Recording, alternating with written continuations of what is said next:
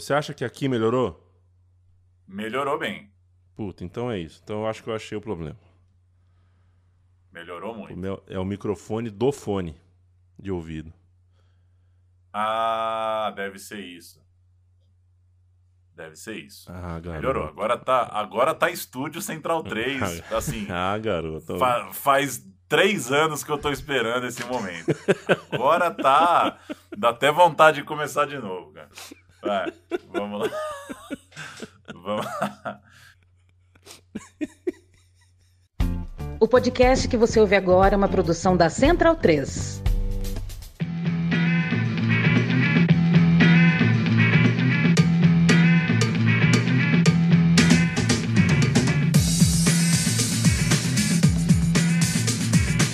Bem-vindo, bem-vinda, amigo e amiga do meu, do seu, do nosso time de botão. Abrimos com a Little Less Conversation, versão remixada para uma música original de Elvis Presley. Se você não lembra e não captou o porquê, o Paulo Júnior vai explicar já já. Não sem antes me responder. Paulo Júnior, você teve um Raider? Dali, Leandro e a mim, um abraço pra quem segue meu time de botão. Eu tenho um Raider. Ah, garoto. Eu não lembro se eu tive ou não tive. Acho que eu não tive. Tinha aqueles chinelos que, as, que o, o lugar onde você põe a sola do pé, né? O, o que é o chinelo, né? O chinelo é isso, basicamente. Mais conhecido como chinelo. É, que, que é um monte de bolinha, um monte de pino, né? Um, um monte de pino de borracha, assim. Dizem que é bom, que massageia o pé. Eu acho aflitivo. Claro que é bom. É bom. É bom, É né? E o Raider é bom, então. Assim, é passou, passou aquele panão por cima do peito do pé, é Raider. Tem- Exatamente. Não, não tem concorrência, já virou, virou o modelo. Exatamente. O filetinho no, no- entre o dedão e o do lado é Havaiana. É, Havaiana. Se é uma banda no peito do pé, é Raider. Que certa vez Roberto Carlos deixou escapar do pé o Raider. O Raider fincou, né? O Raider entrou na parede assim da casa de uma modelo que saiu na janela e falou: Roberto Carlos. Grande comercial que não é esse, né? A gente tá ouvindo Little Less Conversation por causa de outra propaganda, não da Raider, mas da Nike, que colocou uns boleiros para bater uma bola. Isso foi em 2002, né, Paulinho? Pois é, escolhi essa música para abrir porque ela remete a- ao período que a gente vai falar, não exatamente a temporada que a gente vai se debruçar, mas a essa geração, quando a Nike montou aquela jaula para que os trios dos jogadores duelassem ali, mediados por Cantona. O trio de Roberto Carlos, nosso personagem de hoje, era Roberto Carlos, Ronaldo e Figo. Ele também não é bobo nem nada, famoso montou a panela, né?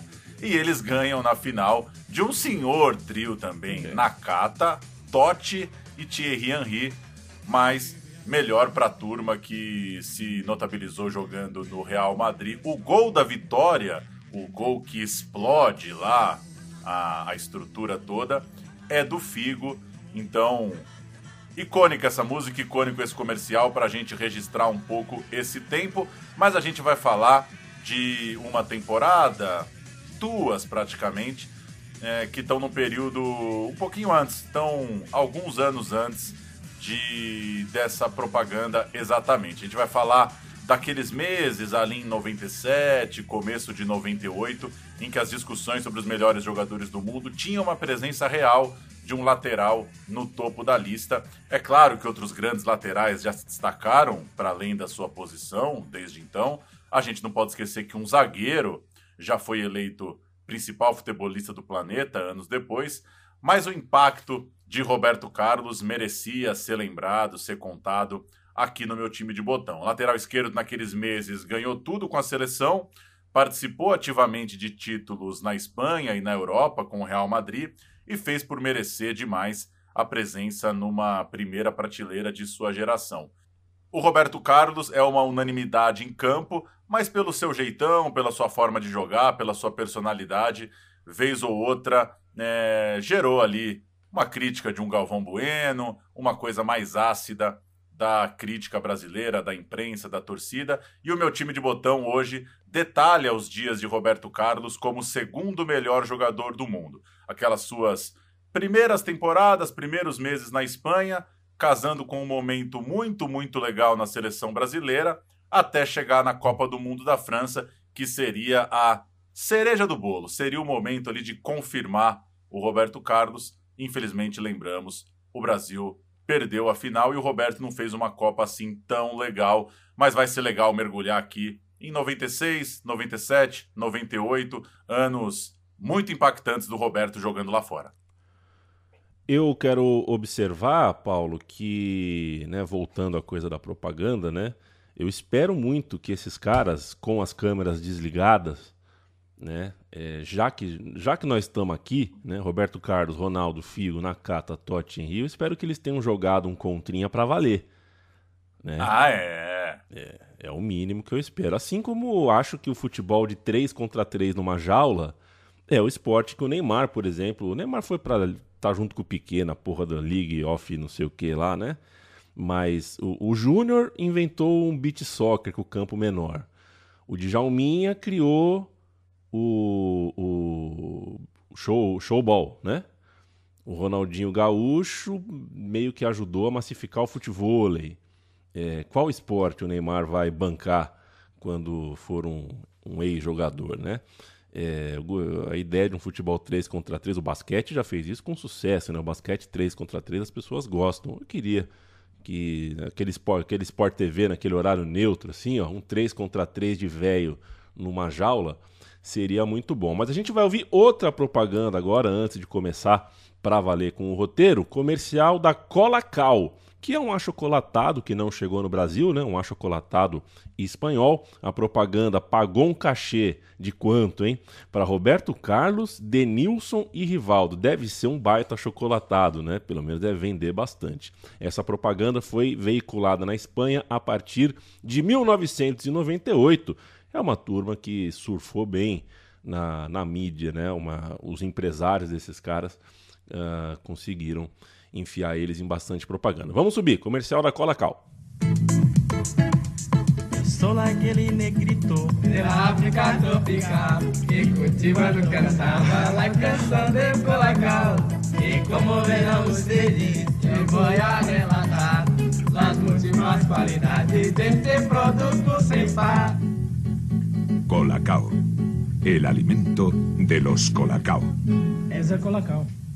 Pauleta, Roberto Carlos da Silva Rocha, é, eu estava pensando, né, antes da gente gravar, em, em, que, em que, lembrança, o que, que dá para a gente pensar de forma né, mais uh, autoral assim, sobre o impacto do Roberto Carlos. É algo que a gente vai discutir ao longo de todo o roteiro, mas tenho, tenho, eu me recordo de, de, de ver ao vivo, inclusive, né? O Roberto Carlos jogava no Palmeiras, em São Paulo, e eu via como, principalmente em 95, ele ele faz alguns jogos, ele sai no meio do ano, né? Mas ele faz alguns jogos que são realmente fora. E a gente está falando de alguém fora da curva num Palmeiras Parmalat com Rivaldo, com Edmundo, com, né, com jogadores de nível mundial também.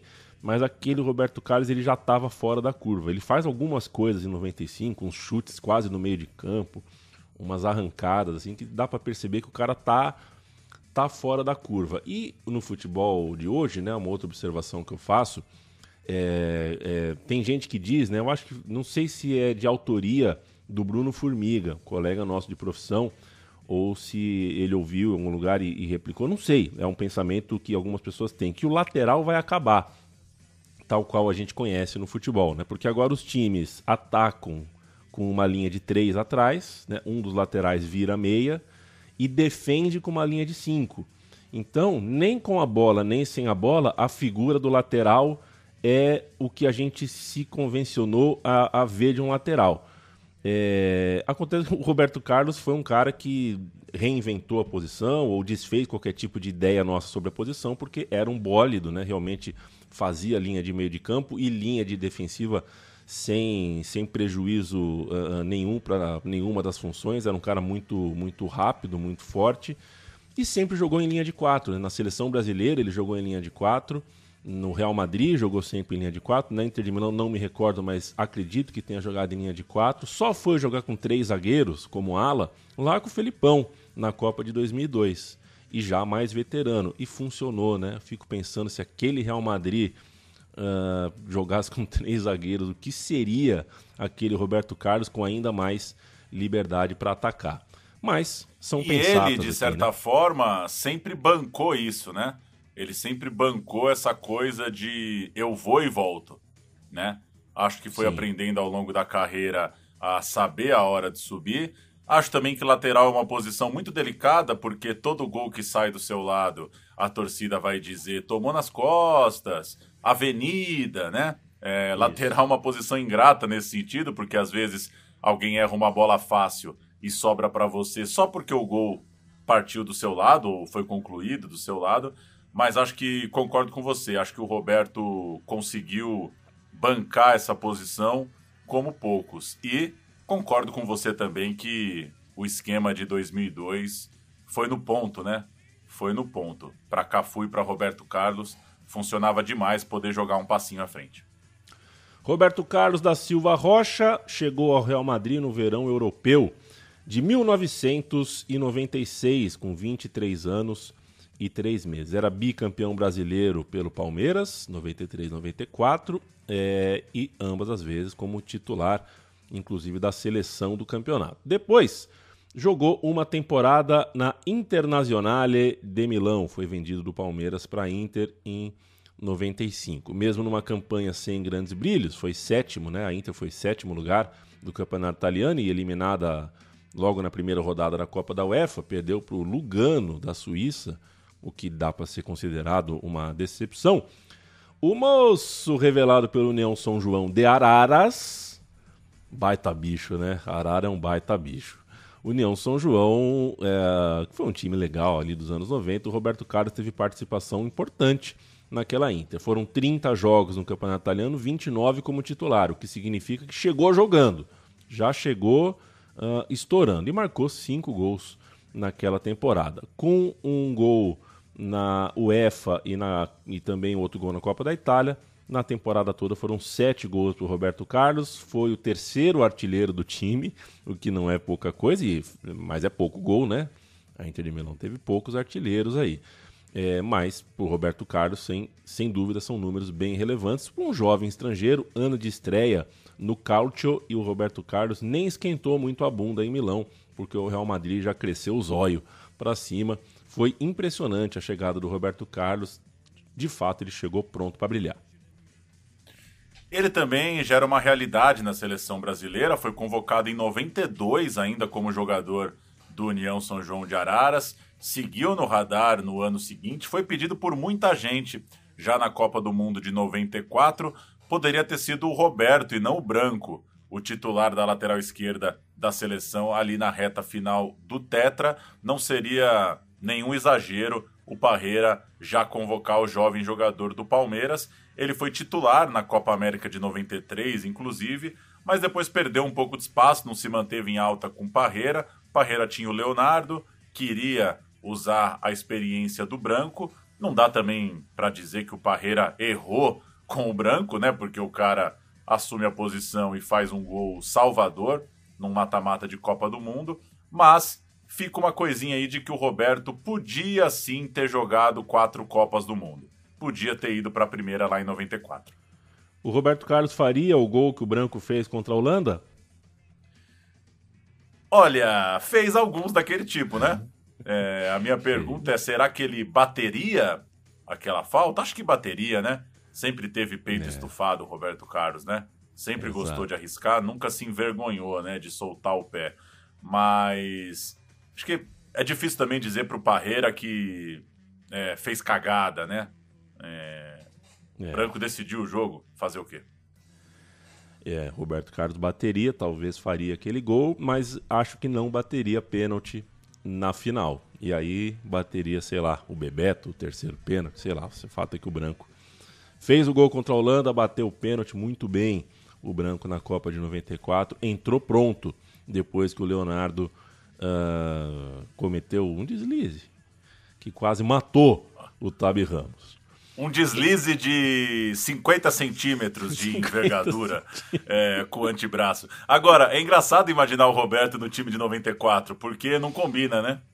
É, é um time mais de uma posse mais cautelosa, né? Sim. De um jogo mais de controle, né? Hoje é fácil falar porque a gente já viu e reviu muitas vezes, mas é, é curioso imaginar aquele solzão da final da Copa de 94. Você pensou o Roberto passando? Como É. seria talvez um jogo mais intenso da seleção brasileira, que reclamou muito do calor, com razão, mas era um time mais é, cuidadoso, né? Não ia pra loucura, digamos assim.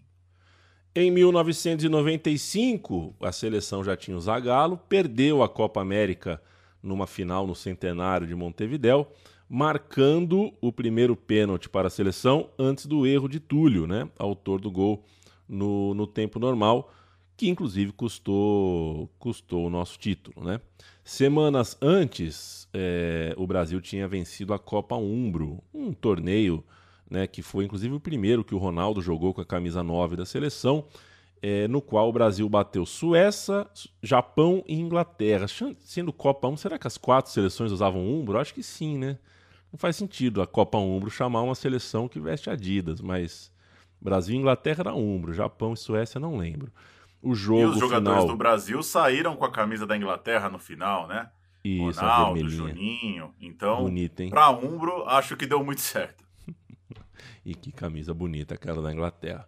Seu último ato na transferência Milão-Madrid foi a Olimpíada de 96. O cara foi já nos trâmites da, da, da, da negociação. Naquela Olimpíada, como bem sabemos, o Brasil caiu para a Nigéria nas semifinais. O famoso jogo do Canu na Geórgia, capital de Atlanta, como a gente está careca de saber. Paulo Júnior nunca fez Atlanta. É, nunca fez a Geórgia, mas já fez a Califa. É, não fez também. Jamais. e o Roberto Carlos nessa partida, inclusive, marcou um gol contra, né? Não foi, não foi a Olimpíada do Roberto Carlos, nem a de quase ninguém ali, né? O Roberto Carlos saiu com um bronze amargo e a delegação brasileira pediu para fazer um pódio improvisado, né? A seleção brasileira não quis nem esperar o pódio olímpico, uma coisa que é uma deselegância. Silvio Luiz narra no SBT o Roberto Carlos fazendo um gol contra para o time da Nigéria.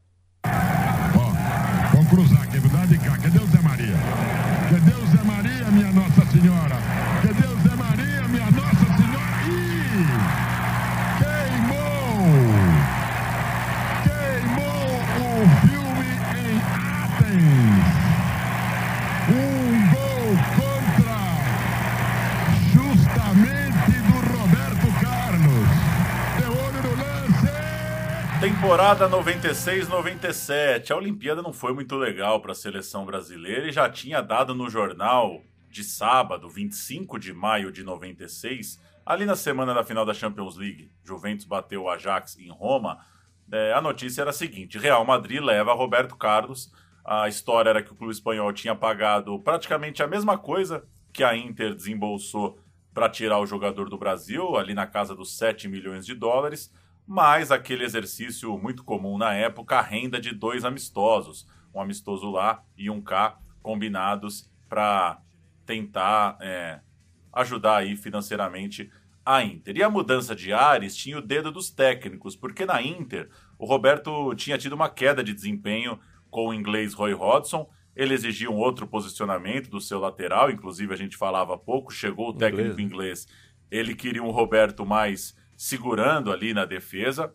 E no Real Madrid ele foi um pedido do italiano Fábio Capello. Estava empolgadaço em contar com o talento sul-americano. Inclusive, no registro da Folha de São Paulo, tem uma coisa curiosa nessa história, essa notícia ali de 96. Abre aspas. Uma preocupação dos espanhóis é quanto ao desejo de Roberto Carlos de voltar ao Brasil em 99. Ele chegou a falar isso, Roberto, que depois da Copa do Mundo, ali para 99, ele queria voltar para o Brasil, que ele não pensava em ficar a vida inteira morando bom. lá fora, não. E mal sabia ele, né? Passou uma vida na Espanha. Ele errou o retorno por uma década, né? Ele voltou a jogar no Brasil em 2009. Ele tinha dito 99, considerando que é, a gente vive aí, sei lá, 70, 80 anos, errou por uns 15% da vida, vai. Errou por 10 anos. o Roberto Carlos. Claro, era um garoto ali imaginando o futuro ainda. E é curioso como as pessoas só revelam o time do coração quando o time do coração tá bem, né? É, o Santos ali do pós-título de 2002, né? Muito bem, né? Com esse desgraçado desse Robinho, outros craques jogando bem pra caramba. Aí o Roberto Carlos começou a falar: não, meu time de infância, que é o Santos, quem sabe um dia eu volte pro Santos, né? Quando o Santos estava mal, ninguém era Santista, né? Quando, quando o Palmeiras estava mal, o Hulk não era palmeirense. Quando o Flamengo estava mal, o Vidal não era flamenguista. É... Mas eu entendo eles. O cachorro Seria... do Luizão não era São Caetano. O, São... o Luizão. O Luizão é o sapo, né? O sapo jogou em todos. Esse é fera, cara faltou jogar na ponte, né? Chegar na ponte, falar que quando ele jogava no Guarani, os pais iam ver o jogo da ponte, porque preferiam. Seria, pro Roberto Carlos, uma primeira temporada atípica no gigante merengue. Pela primeira vez em quase 20 anos, o Real Madrid estava jogando apenas competições locais, tinha ido muito mal na temporada anterior e não estava em nenhuma competição. Foi sexto colocado no espanhol de 9-6 e acabou rejeitando a vaga para jogar a Copa Intertoto, no que tem o meu apoio, porque a Copa Intertoto era, uma, escu... era uma esculhambação, né? A Intertoto era é. esculhambação. Um terceiro escalão continental que rendia três campeões de uma só vez e, no fim das contas, uh, era altamente dispensável. Mesmo assim, o Real Madrid trouxe jogadores de peso para mudar essa história, né? Além do Roberto Carlos, chegou o então iugoslavo Mijatovic, atacante do Valência, o croata Sucker, Davon Sucker, que jogava no Sevilha, e o holandês Sidorf, que estava uh, jogando sua bola na Sampdoria. O curioso é que eles, esses três que a gente citou, custaram ainda mais dinheiro do que o Roberto Carlos. Você vê como o mercado às vezes prega umas peças na gente, né? É, vieram ainda o lateral direito secretário do Porto não estourou no Real Madrid, não, não era o Real Madrid ah, não, secretário, né? Não estourou na vida, né? infelizmente, infelizmente não dá para chamar secretário. E mas era um jogador, o cara jogou no Real Madrid, né? É, o cara jogou no Real Madrid, eu vou passar um pano. O goleiro Jugner da Alemanha, ex-colônia, e no inverno chegaram uh, ah, para somar o Panucci, que veio do Milan, o brasileiro Zé Roberto, que foi destaque da portuguesa. Ou seja, um time bem interessante, mas não se contrata o Roberto Carlos e o Zé Roberto, né? Porque até então o Zé Roberto era um lateral, né? Foi meio ousado o Real Madrid. Entre as saídas, a temporada ruim rendeu o fim da linha para alguns jogadores de nome. O Michael Laudrup, 31 anos, foi para o Japão. O Ivan Zamorano, de 29 anos, fez o caminho oposto do Roberto, foi jogar na Inter. O meio-campista Michel, 33, também foi embora. O Rincon veio para o Palmeiras. O Luiz Henrique pulou para o Barcelona. Era uma reformulação esperada, né? Quando o Real Madrid fica no sexto lugar, é natural que vai trocar muita gente para o ano seguinte. E a gente vai para a estreia de Roberto Carlos, 30 de agosto de 96, Municipal de Riazor, rodada 1 da Liga Espanhola. Olha o Deportivo La Coruña aí. Songo O, o goleiro de Camarões. Paco Remes, um lateral austero que teve que marcar o Roberto Carlos. Naibe, marroquino. Djukic, yugoslavo. E Bonicel, não sei. Brasileiro Donato na cabeça de área. Álvares bom, Martins. Bom Donato, hein? Bom Donato, bom Donato. Bom. É, Donato e Stefano, inclusive, estouraram no Brasil nessa mesma época, né? Que cantavam Estou enamorado, que foi uma música que estourou na novela que eu não lembro qual era. Donato Álvares, Martins e Rivaldo, com a 10. Fran, que é um ídolo, uma bandeira do La Corunha, e Madar. Entraram no decorrer da partida o Viqueira e o Santa Helena. O primeiro Real Madrid da vida de Roberto Carlos, Canizares, Calvo, Sanches e Erro Alcorta, Amavisca, Luiz Milá e Roberto Carlos, Mihajtovic, Raul e Suker. Três atacantes, Mihajtovic, Raul e Suker. Bem interessante esse time. Entrou ainda o Vitor Sanches. Martins abriu o placar aos 22 minutos para o La Corunha. E Roberto Carlos, numa estrela de estreia, empatou aos 78. Esse gol talvez hoje seria contra. Ele chegou batendo rasteiro, como era sua característica, a bola estava em direção ao gol, mas ela tem um desvio providencial do zagueiro tentando cortar meio a meio. Vai, tem juiz que daria para o Roberto, tem juiz que daria contra. Vamos ouvir o gol. Al corta, Roberto Carlos, se viene el Real. Roberto Carlos va a castigar con derecha, buscó con zurda Roberto Carlos. Gol en contra. Gol del Real Madrid. Toda la jugada de Roberto Carlos. Me parece que la pelota se desvía en Jukic. Quiero beber los besos de tu boca, como si fueran gotas del rocío. Y allí en el aire dibujar tu nombre junto con el mío. Vamos detalhar um pouquinho, né? Essa turma aí. É, vamos começar com algumas referências ah, da casa. Por exemplo, o goleiro Canizares Perfuminho, que é cria do Real Madrid, mas é, ali ainda não, né? A gente não tá na grande temporada do Canizares. Ele tinha 26 anos, até jogou essa partida de estreia, mas como a gente citou há pouco, estava chegando da Alemanha o Wilgner, um goleiro já feito, né? E foi o titularíssimo daquela campanha. O Canizares é, acabou sendo titular na temporada seguinte, mas não é no Real Madrid, né? Que eles, que ele hoje a gente hoje é o Canizares do Valência, né? Não é o Canizares do Real Madrid. Jogou no Real, foi formado no Real. O filho dele começou no Real Madrid como goleiro também. Nesse tempo vigente, é, o Canizares filho tá na, na, na base do Real Madrid. Mas é o Canizares do Valência, para onde ele vai depois e jogou por mais de 10 anos. Manolo Sanches, outro jogador da casa, já tinha 31 anos, se tornaria o jogador que mais vezes vestiu a camisa do Real Madrid, acabou ultrapassado depois por Cacilhas e por Raul. O Fernando Hierro, um pouco mais jovem, com 28, é quem herdaria esse posto de líder, de capitão do time, né? Falamos do Alcorta, homem de três Copas do Mundo, jogador que chegou do Atlético Bilbao em 93 e voltaria para lá, inclusive, depois para encerrar a carreira. Quem mais jogou na temporada foi o Raul, atacante que tinha só 19 anos, foi promovido ao time principal em 1994. Ele já tinha, é, né, já vinha de um ano muito bom, com 52 partidas e 26 gols em 95, 96, um grandíssimo de um prodígio, né? Números realmente impressionantes para quem estava completando 18 anos e ainda seriam muitas e muitas temporadas. O Raul, sim, um sinônimo de Real Madrid, o Raul Madrid e um sinônimo também de sucesso na Champions League, né? Uma, um dos caras com mais êxitos na, naquela competição.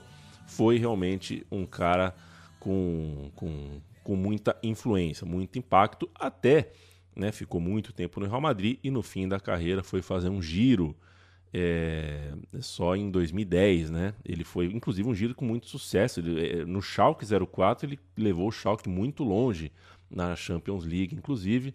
Ou seja, ele saiu depois até do que o Roberto Carlos, ficou até mais tempo, chegou antes, foi embora depois. Vale destacar ainda Fernando Redondo, contratado junto ao Tenerife em 94, jogou bastante naquele 9697, um dos nomes mais valiosos dessa geração.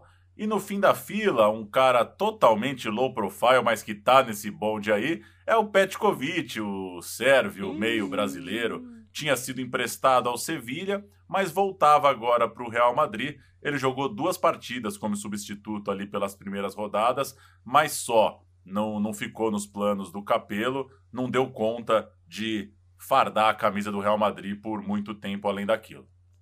E nem ele nem Rincon falavam português ainda, né? Então, esse encontro, quando o Petkovic chega e o Rincon tá de saída, eles não trocaram uma ideia assim, né? Tipo, oh, vou vazar, meus caras aqui não, não gostam de mim. Aí o Pet não falou pra ele, não, mas fica, o Real Madrid e tal. Não aconteceu essa conversa.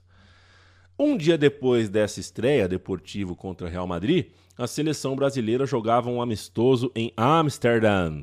Não era no Amsterdã Arena ainda, né? Ou será que já era? A Amsterdã Arena estava para ser entregue. O jogo foi contra a Holanda, acho que foi, hein? Que teve o Sidorf em campo, inclusive, mas não teve o Roberto Carlos. O Zagallo estava dando chance para novos jogadores, ainda que alguns nomes uh, importantes do Tetra tivessem no time. Por exemplo, Cafu, Leonardo, Rivaldo. O jogo foi 2 a 2 e vieram ainda os amistosos depois contra a Lituânia, Camarões e Bósnia, todos sem Roberto Carlos. Roberto Carlos, naquele segundo semestre de 96, ficou, uh, ficou de fora. O velho Lobo testou na posição André Luiz, São Paulo, ex-Corinthians. É, hoje um as do futebol, né? André Luiz é um apaixonado por futebol. Zé Roberto, hoje um apaixonado pelo mundo fitness, que jogava ainda na portuguesa. E Júnior, do Palmeiras, que virou um pequeno empresário do mundo da gastronomia e das bebidas na Pompeia, né? É, o Júnior estava no Palmeiras fazendo a sua estreia com a amarelinha. Pois bem, começou então La Liga, o Real Madrid foi se mantendo invicto nas primeiras posições, virou líder do campeonato na rodada 14, quando fez 4 a 2 no Valência, mas os dois jogos mais complicados estavam na parte final do turno era quando estava, né, quando, quando o Real Madrid chegaria para os grandes testes desse time do Capelo. Em 7 de dezembro pegaria o Barcelona e depois da virada do ano, em 17 de janeiro, pegaria o Atlético de Madrid é, e deu certo, conseguiu passar pelos dois principais rivais. Olha o Real Madrid, Ilgner, secretário, Alcorta Erro e Roberto Carlos. Aí já temos uma linha de quatro. Redondo, Sidorf Sanches e três atacantes. Raul, Miatovic e Suker. Entraram o Calvo, o Sanches e o Amavisca, um levezinho do ataque, o técnico Sir Capello. O Barcelona, para esse clássico então de dezembro, Vitor Bahia, Popesco, Nadal, Blanc e Serge, Guardiola, Amor, Figo e Giovanni Luiz Henrique Ronaldo, bonito. que beleza, hein? Que bonito. Que time, hein? Que time. Entraram Ferrer, De La Penha e Pise, o técnico Sir Bob Robson. Zucker fez o primeiro, Mihajtovic fez o segundo, o Real Madrid abriu vantagem e o Roberto Carlos é quem cruza para o gol, que abre o placar. Fase muito, muito boa do nosso personagem de hoje. Real Madrid 2, Barcelona 0 mes de diciembre del año 96. El Real Madrid necesitaba una revolución. Gaby Ruiz lo decía anteriormente, venían de una temporada desastrosa. Luis Enrique con los colores del Barça, Ronaldo con los colores del Barça. en fin, todo había sufrido una evolución enorme. Era la mayor concentración de superestrellas que se conocía en un Madrid-Barça, que siempre las había tenido, por supuesto, pero ya había llegado la ley Bosman, se había abierto el número de extranjeros y en el Real Madrid pues tenemos eh, a jugadores como Roberto Carlos, Pella Millato, Davor Zucker. Acaba de llegar Fabio Capello, era la gran apuesta de Lorenzo Sanz, y ahí muy prontito iba a marcar su, el primer gol Davor Zucker, su primer gol en un clásico. Había llegado del Sevilla, formaba delantera con Pella Mijatovic, y enfrente estaban Ronaldo y el Barça de Robson. Roberto Carlos, otro de los recién llegados. Insistimos que el Madrid no estaba clasificado para ninguna competición europea y por lo tanto eh, había hecho una absoluta revolución. El tanto del croata y aquí otra mega estrella, Ronaldo. Su disparo que não acabou em gol. Este é o meu time de botão, Roberto Carlos, que a gente acabou uh, uh, de ouvir ele cruzando uma bola. É curioso, a gente acabou de falar do branco, né? É, como o Roberto Carlos herda um pouco de uma característica que está no imaginário do brasileiro, né? O, o, brasileiro tem no seu imaginário a ideia do lateral que avança, né? O, brasileiro, o Brasil foi um dos principais produtores aí de laterais que chegam bem no ataque, mas o lateral da bomba, né? Os anos 70, você tem o Nelinho, que chuta, né? esse lateral direito, mas que chuta de todo jeito, tudo mais. Nos anos 80 é o branco que é o, o líder dessa, dessa, né, dessa característica de lateral, e o Roberto Carlos é, é, um sucessor do Branco. No chute, que era realmente impressionante, quem não, quem não era daquela época não, não talvez não saiba o quanto as coxas do Roberto Carlos eram eram assunto, né? Como se brincava com a coxa do Roberto Carlos na Ana Maria Braga, no Cacete Planeta, em qualquer lugar se falava do tamanho daquela coxa, da potência que ele tinha no chute mas é, o Roberto Carlos, para além do que está no nosso imaginário, que é o chute, que é a potência, era um cara também que tinha um cruzamento muito bom. Aí ele cruza é, para o gol, né? a gente acabou de ouvir ele cruzando uma bola para um gol, que é algo que pouco se fala. O Roberto Carlos tinha um cruzamento muito bom também. E tem uma coisa interessante, aproveitando que você puxou esse papo, assistindo os vídeos do Real Madrid nessa fase, depois acho que isso muda um pouco nos Galácticos, o Roberto Carlos batendo muito escanteio, né? Chapando no escanteio, batendo escanteio, inclusive do lado dele mesmo, com, com a perna esquerda na ponta esquerda, um escanteio mais aberto de chapa. É, batia às vezes também soltando o pé, né? Ele tinha essa característica de soltar o peito de pé para o meio da área também, uma bola alta para ver o que, que vai acontecer. Mas é isso, ele chapava também, não chegava só chutando, não. Contra o Atlético de Madrid, que era o atual campeão, o jogo foi fora de casa no Vicente Calderon e até por isso a vitória foi super saborosa. O time é praticamente o mesmo que a gente acabou de cantar, só o com o Panucci na lateral direita e o Amavisca entrando na meia cancha. A goleada foi por 4 a 1 vitória daquelas uh, muito muito doces mesmo. Dois gols do Raul, um gol do Sidorf e outro do reserva Sanches.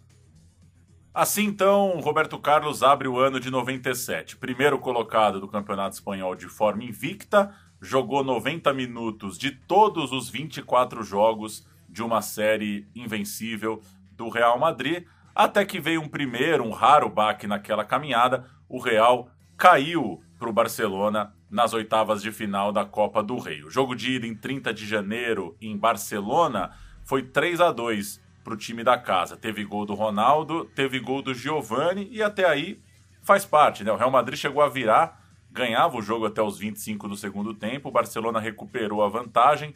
Jogo duro, grande clássico e 3 a 2 na ida. Ainda dá para virar. Mas na volta, em 4 de fevereiro, Roberto Carlos deu azar, marcou um gol contra no meio do segundo tempo. O Hierro foi expulso. Ainda assim, o Sucre conseguiu empatar o jogo. O Real Madrid foi atrás do resultado, mas não deu. Do lado do Barcelona, o Bob Robson fechou o time, colocou o Nadal, inclusive, no lugar do atacante Pise, fechou a defesa, segurou o rival. Então, o Real Madrid, no começo de fevereiro, uma coisa rara né, para o Real Madrid, no começo de fevereiro, ele já tinha só a Liga Espanhola pela frente. Vamos ouvir, no resumo da ESPN Brasil, um gol contra bizarro de Roberto Carlos. Lançamento para Ronaldo.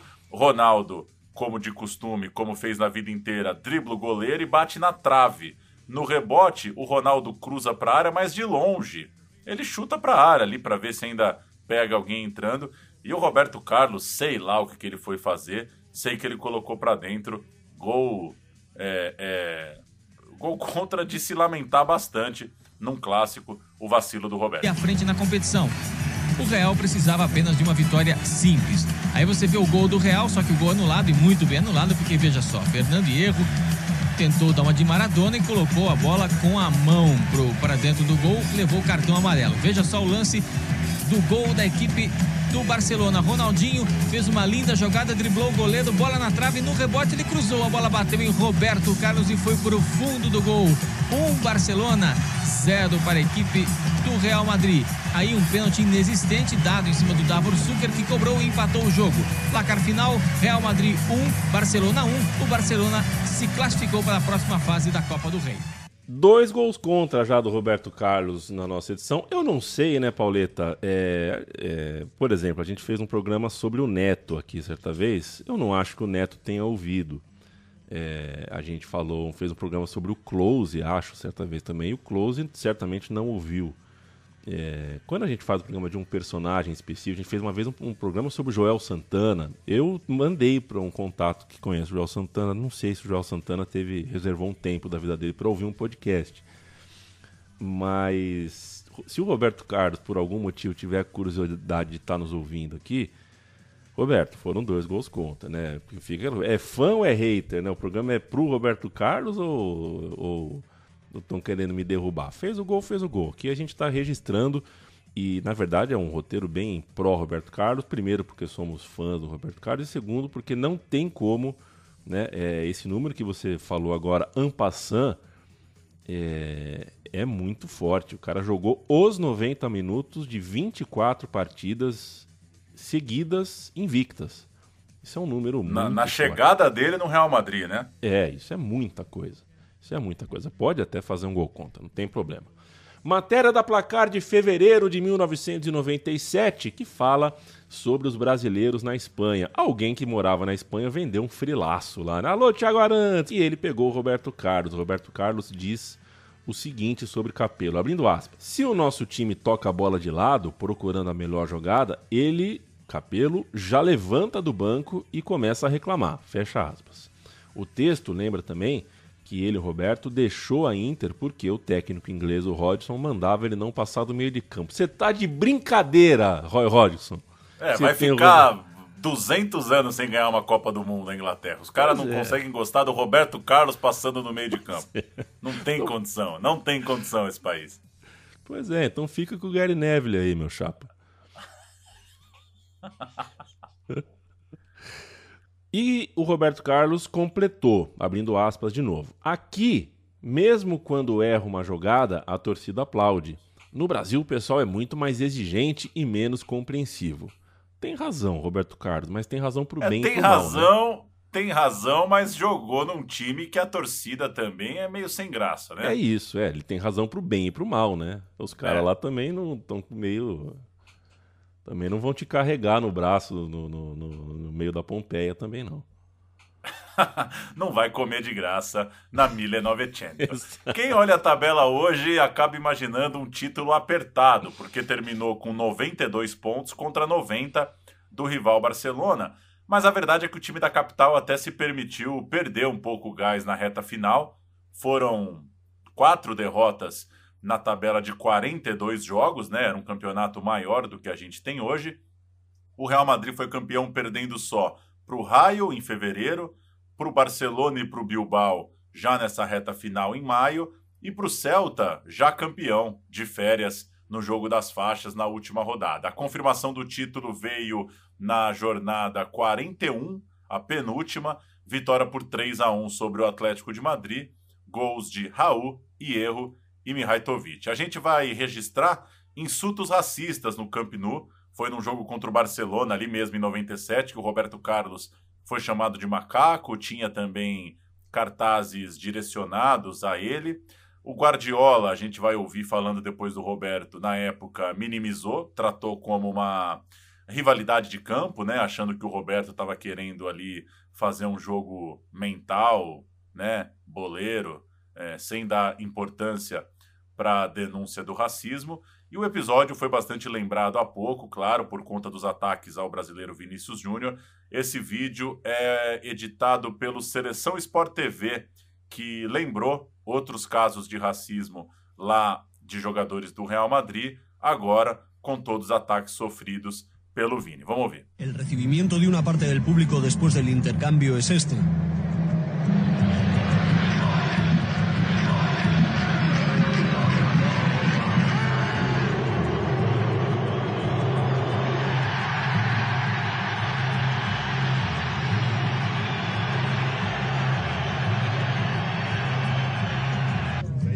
Debido a los numerosos incidentes racistas, Roberto Carlos se planteó si continuar en España aquella misma temporada. Oye, Roberto, has comentado en la radio que estás un poco descontento con los brotes de racismo que han aparecido contra ti, ¿no? No, he dicho que estoy descontento. ¿no? He dicho que si estoy molestando a alguien, vamos a jugar a Barcelona. Cuando yo, claro, si tocábamos el balón, el público hacía algunas cosas como macaco. Que en, otros, en otras ciudades que hemos jugado no hemos tenido ese problema. Yo pienso que es la única ciudad de España que tiene problemas de racismo. Guardiola sale a su paso. afición del Barça se puede tildar de racista por haber dicho supuestamente monos a Roberto Carlos y. Habla mucho ese señor. Habla demasiado. Lleva todo el año hablando mucho de sentido. Él no conoce esta afición ni conoce. Lleva pocos meses aquí como para calificar estas cosas. E curiosamente, né, Paulo, por razão de calendário, o Roberto Carlos já nem jogou aquela reta final. Ele fez a sua última ah, partida no jogo 39, em 24 de maio, e depois viajou para defender a seleção brasileira. Na semana decisiva, o Barcelona também já estava sem o Ronaldo, né, sem o Ronaldinho e sem o Giovani. o ex-Santos Giovanni, o paraense Giovanni. E parecia confortável em ter sido campeão da Recopa e está na final da Copa do Rei. Além do que o vice-campeonato espanhol, né, já que o Real ganhou, vou ficar com o vice-campeonato, que rende um lugar na Champions League, já não é nada mal. Então, uh, os desfalques ali na reta final não foram uh, tão traumáticos nem para um nem para outro. Vamos voltar a falar de seleção. Roberto Carlos não joga os últimos jogos porque já está com a amarelinha e a gente lembra que ele foi titular nos amistosos do Brasil no primeiro semestre de 97. O Brasil ganhou da Polônia no Serra Dourada, do Chile no Mané Garrincha e do México em Miami. E quando faltavam três rodadas no Campeonato Espanhol, essa loucura do calendário, teve um amistoso contra a Noruega em Oslo. Que pedra no sapato a Noruega, em derrota por 4 a 2. Brasil tomou 4 da Noruega jogando lá na casa deles. E veio o torneio da França, 3 de junho de 97, jogo em Lyon, e o Brasil pegava o time da casa um ano antes de um reencontro que aconteceria na final da Copa do Mundo. O Brasil, naquele jogo histórico, por um lance que a gente jamais vai esquecer. Tafarel, Cafu, Célio Silva, Aldair, depois Gonçalves e Roberto Carlos.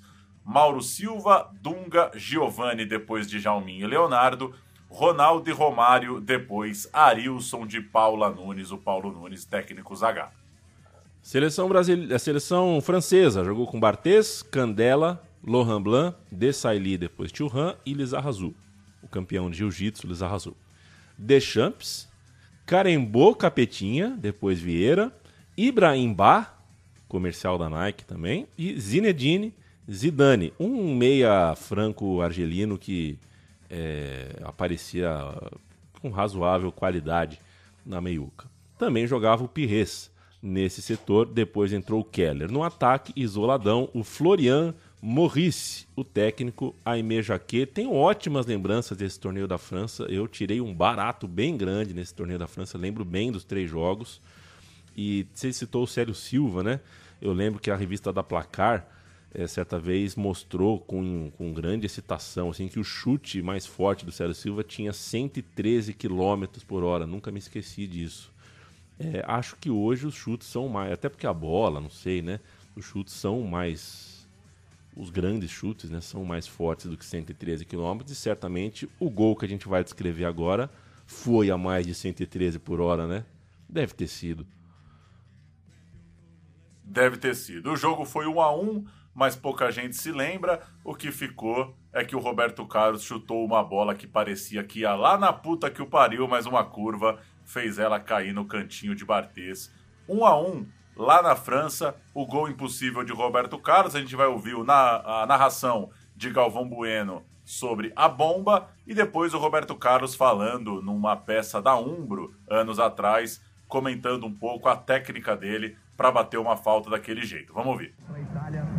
E depois na outra terça-feira contra a Inglaterra. Roberto Carlos vai bater de longe. Vamos chegando aos 21. De longe, como ele gosta, o Martins preocupado. Partiu Roberto, uma bomba!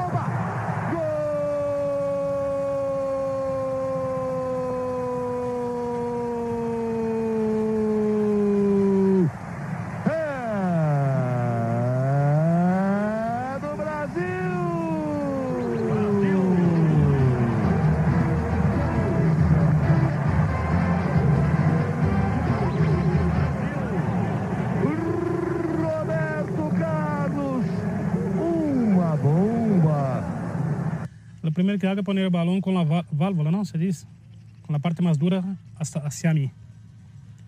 Después escucho, he escuchado Dunga diciendo, está muy lejos para ti.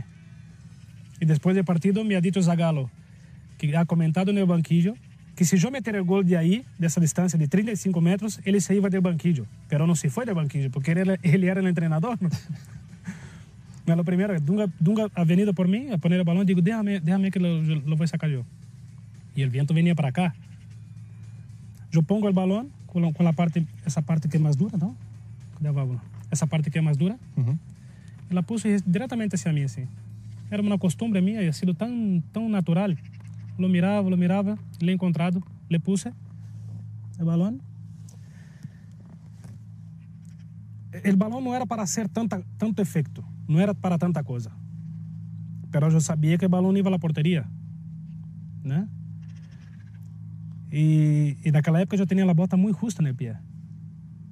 Porque sempre essas botas sempre me han hecho a medida. E digo, a ver o que passa. E esse gol ha hecho história. Esse gol ha hecho história com essas botas. E está aí, entre os, os goles mais importantes de minha carreira. É absurdo esse gol, mas Pauleta, antes da gente dar sequência aqui, é, esse gol icônico, né? Entrou no, no imaginário da comunidade da bola para sempre, assim. Mas eu quero fazer um registro que atrás do gol, né? É, não tinha arquibancada, o estádio estava em reforma, para a Copa, inclusive. É, é, muito lindo aquele mural, né? Tem um mural com pinturas de grandes jogadores da história, né? Tem Rivelino, Cruyff, eu sou chapado por aquele mural. Se um dia eu virar bilionário, eu vou encontrar, igual Pedro Mairal encontrou a, pintura do pai no livro Salva Tierra, eu vou encontrar esse mural, vou comprar e vou instalá-lo na frente do teu apartamento para que você tenha uma vista mais bonita, Pauleta. Na prática, ainda dá tempo de você se tornar um bilionário?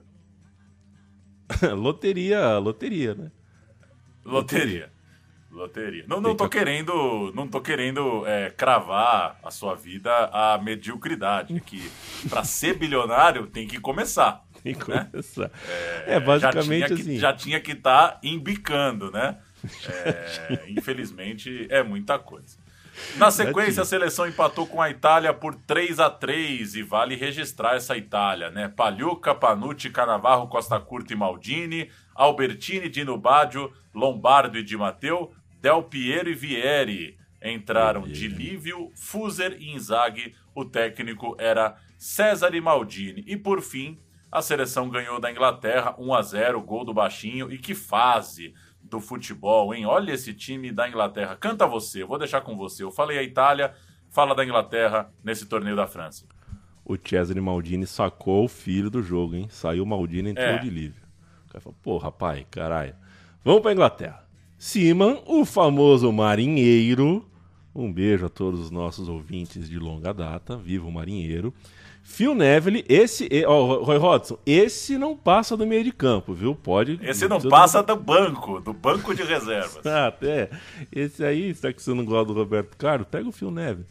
Martin Keown, depois Gary Neville, que é outro, o irmão do Neville. Sol Campbell e Southgate e também Le, uma linha de cinco, né? E o Lesaux fechando ali, três zagueiros com dois lá, uma linha de cinco. Meio de campo com Paul Ince, Paul Scholes, craque, depois Robert Lee e Paul Gascoigne. No ataque, Ted Sheringham, uma dessas cascatas, pulem no meu peito, cascata inglesa, depois Ian Wright e Alan Shearer, o técnico Glenn Hoddle. Legal, torneiozinho na Europa. Três dias depois tinha uma estreia na Copa América em Santa Cruz de la Sierra. Que loucura. coisa. O Brasil fez 5 a 0 na Costa Rica, 3 a 2 no México, 2 a 0 na Colômbia, 2 a 0 no Paraguai, 7 a 0 no Peru e foi ser campeão num jogo vencido por 3 a 1 contra os donos da casa em La Paz. Esse é o primeiro título de Roberto Carlos com a amarelinha. Brasil então joga na França, vai correndo para a Copa América e atropela todo mundo.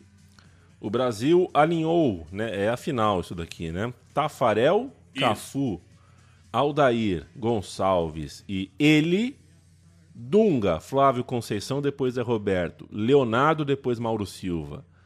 É, no meio de campo, Denilson, Edmundo, Muqueta, depois Paulo Nunes e Ronaldo. E é um depois rápido, né? Porque o Zagallo tirou rapidinho, porque é, o Edmundo ia ser expulso, né? Deu um boxe de cinema ali no cristal, do Muqueta de, de, de malandro mesmo. E aí teve que sacar. Teve que sacar. E sacou também o Romário, né? O Romário tinha saído machucado no jogo anterior, por isso que o Ronaldo não tá nessa escalação. A melhor Bolívia que a gente já viu. Gostou dessa? Dá pra cravar, gostei, né? Gostei e o delegado de técnico, né? Fiquei chocado. Truco: Sanches, Penha, Sandy e Soria. Cristaldo, que levou um soco covarde. Covarde, Quer dizer, covarde não. Covarde não, tava de frente, né? Tava, de Tava de frente e tava enchendo o saco. O cara tava causando, né? Quando É, o cara tá desculpa, causando. Edmundo, Alô, Lucas Borges. covarde, Quando não. o cara Foi- tá foi- causando. Foi um soco, foi um soco na, na- na- no respeito mesmo. Um soco que tudo bem, um soco que acontece. Cristaldo, Castilho, Baldivieso, Sanches, Moreno e Echeverri. A Bolívia fez uma boa Copa América, recebeu a Copa América. Perder a final para o Brasil, campeão do mundo, tá tudo certo. Vamos ouvir a reportagem da Globo, uma vitória que nasce, inclusive, num rebote de falta de Roberto Carlos. Ele solta o pé que vai dar no primeiro gol do Brasil. Fico muito feliz novamente de poder ter sido campeão pelo Brasil. Sempre na perna esquerda, lá vem a bomba, partiu Roberto, bateu, soltou truco. Olha a chance brasileira, Denilson. Gol! Edmundo escorando o chute de Denilson. Eu tenho convicção de que, que foi eu que fiz o gol, né? Mas o árbitro deu pro, pro Denilson. A Bolívia é perigosa, a bola batida de longe. Elvin Sanches aos 46. Pois o cansaço estava no rosto e no corpo de cada um dos jogadores durante o embarque na Bolívia. Mas ainda houve força para uma pose com a taça. No saguão do Aeroporto Internacional do Rio, poucos torcedores se arriscaram a enfrentar a madrugada para comemorar com a seleção um título que ela não conquistava desde 1989. E os poucos torcedores, cerca de 50, fizeram sua festa. Mas nem a festa, nem a. O Roberto Carlos fez 24 anos em abril daquele ano, portanto, é, Roberto é pro- abril é provavelmente de Ares, não sei. E chegou nas férias de julho como titular absoluto da seleção campeã da América e também do Real Madrid, que era campeão da Espanha. Roberto Carlos voltou ao batente no mês de agosto, num amistoso do Brasil na Coreia, né, em Seul, vitória por 2 a 1 contra a seleção da casa, um jogo no qual o Zagallo deu chance para alguns estreantes, né? Por exemplo, Júnior Baiano, o Ricardo Lucas, conhecido como Dodô, e também o Anderson, conhecido como Sonny. Sonny Anderson, na semana, né, na semana seguinte, viagem curtinha ali, né? Fez Coreia, Japão, foi para Osaka, meteu 3 a 0 no Japão. A temporada do Roberto Carlos no Real Madrid só começaria em 20 de agosto e foi interessante o giro com a seleção brasileira, provavelmente já sentando naquelas cadeiras mais perto da cabeceira, ali no refeitório da seleção brasileira, já um habituê da amarelinha. E na volta para o Real Madrid tinha uma esperadíssima Supercopa entre Real Madrid e Barcelona. A temporada inicial foi mais do que satisfatória, né? O Roberto Carlos fez 42 jogos, 5 gols. É, o Real Madrid fez só 48 jogos na temporada, né? Foi uma temporada sem Europa. Então ele teve quase sempre, né? Se a gente for lembrar ainda que ele perdeu jogos por conta da seleção, dá para dizer que jogou quase todas. O Suker foi o artilheiro do time com 29, o Raul fez um pouco menos, 22 gols, mas foi quem mais jogou. Raul esteve em 47 partidas. E a principal mudança do Real Madrid para esse segundo ano do Roberto foi no comando técnico. O Capello deixou o clube mesmo campeão, quis voltar para o futebol italiano, foi substituído pelo alemão Jupp Heynckes. E da base do Real Madrid surgiu um cara que começou a ganhar um pouco mais de espaço, o Guti. Ele, a gente não tinha falado dele ainda, ele já tinha jogado na temporada anterior, mas agora começa a aparecer numa frequência um pouco maior de titularidades e presença em jogos importantes. O Morientes, 21 anos, mesma idade do Guti, foi contratado junto ao Zaragoza e era a princípio para ser reserva ali de Mihatovic, de Suker, mas a gente vai ouvir que ele acaba virando titular lá na frente. O volante Carembô veio da Sampdoria, seria campeão do mundo ali na frente, e durante a temporada teve uma troca brasileira, o Sávio foi contratado junto ao Real Madrid, ou contratado, contratado pelo Real Madrid junto ao Flamengo, e o Zé Roberto voltou para o Brasil como contrapeso. O Zé, você citou há pouco, né? O Zé jogava de lateral esquerdo, o titular era o Roberto Carlos. Naturalmente, ele não teve tanto espaço, até jogou vez ou outra no meio de campo, como a gente vai ouvir já já, mas ele teria uma carreira curta no Real Madrid também. E era aquele Flamengo já começando a acumular uma dívida quase impagável, né? Trazendo jogador que não conseguia pagar direito. A Supercopa, que a gente citou há pouco, começou com derrota. O Real Madrid perdeu para o Barcelona por 2 a 1 no jogo de ida. É uma virada, inclusive, né? O Raul abriu o placar e o Barcelona virou. Mas o jogo de volta foi alegria pura, um massacre merengue. O Real Madrid abriu quatro gols de vantagem. E quando o Giovani diminuiu a vaga, é, diminuiu a, a, a, o placar, já estava todo mundo na gargalhada. As pessoas gargalhavam no Vicente Caldeirão. No Vicente Caldeirão, não. No Santiago Bernabéu. Real Madrid, Caniçares, Panucci, Caranca, Erro e Roberto Carlos. Gucci, Sidorf, Zé Roberto, ó o Zé aí. Raul, Miatovic e Suker entraram o Talismã Sanches, o Jaime que hoje é chaveiro em Salamanca, e o Sanches. Não confunda Sanches com Sanchez, o técnico Yuppie Heynckes. Que belo meio de campo, Gucci, Sidorf e Zé Roberto, hein? Bom demais. O Barcelona, atropelado então na Supercopa Resp, Heinziger, Ferreira, Abelardo e Sergi, Guardiola, Amor, Figo, Giovanni, Rivaldo e Sony Anderson. Entrou ainda o Djugarri. O técnico era o Luiz Vangal e não deu para o Barça. Cinco jogadores da seleção brasileira em campo, portanto, Real Madrid 4 a 1 Vamos ouvir em inglês pela Eurosport o quarto gol, o gol do Sidorf. Almost 20 minutes uh, gone in the second half. That's another beautiful ball inside to Seedorf. He'll make it, yes. He really misses chances like that. Clarence Seedorf, who had such a modest first half, really does win this cup for Real. I doubt very much, Trevor, that Barcelona caught out again so flat can come back from that.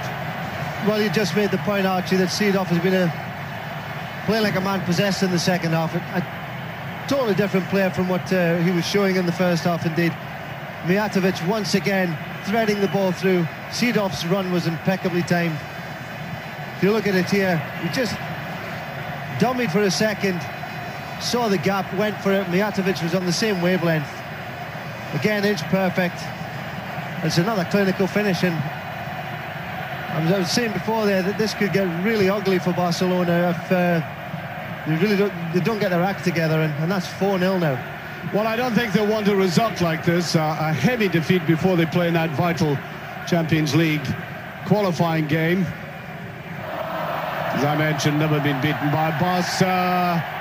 Play goes on, look at the long run again there by Seedorf, the corner again. He'll let fly. O campeonato espanhol diminuiu para 38 rodadas, né? Então é, caíram dois times a mais do que subiram para ficar um pouquinho menor o campeonato, com 20 times. E o Real Madrid começou bem a defesa do título, mesmo perdendo para o Barcelona em casa no primeiro turno, né? E o time catalão, é, como a gente ouviu há pouco, tinha agora o Rivaldo jogando, né?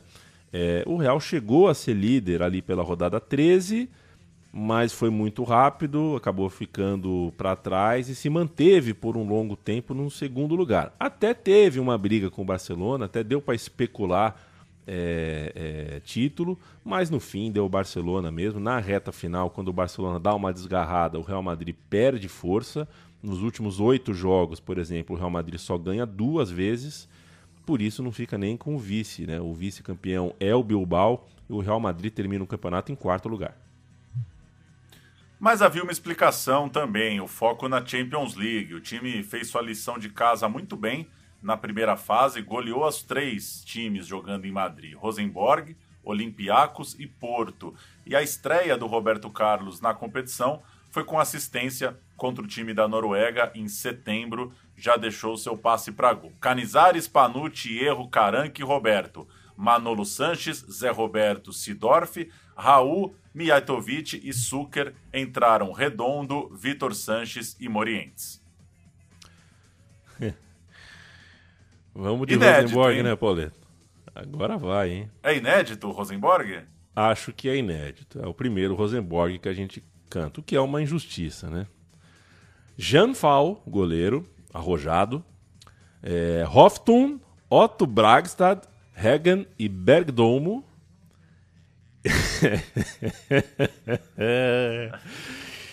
Skamelsrud, Berg, Strand. E no ataque, é, o impiedoso Jacobsen, Rushfeld e Bratbeck. Entraram Robert Boateng e o Maier, o técnico Arne Hagen. Grande Rosenborg, 4 a 1 Gols de Panucci, Zé Roberto, Raul e Morientes. O Roberto Carlos deu outro passe para gol contra o Porto, depois marcou ele mesmo duas vezes, primeiro contra o Olympiacos e depois contra o Porto de Portugal, quando é, inclusive deu, deu também, né, além do gol, deu uma assistência. A primeira impressão, portanto, do Roberto Carlos na elite europeia, né, jogando Champions League, era muito, era assim, altíssimo nível. A gente ouve o gol do Roberto Carlos contra o Olympiacos é pela ESPN inglesa. Cedos 22, the score of Victor is 22. I mean, Roberto Carlos is 25. He's a veteran in this team. There is a lot of young, good talent on this team. Here's Roberto Carlos, who's picking him up. The left-footed shot, it's a goal.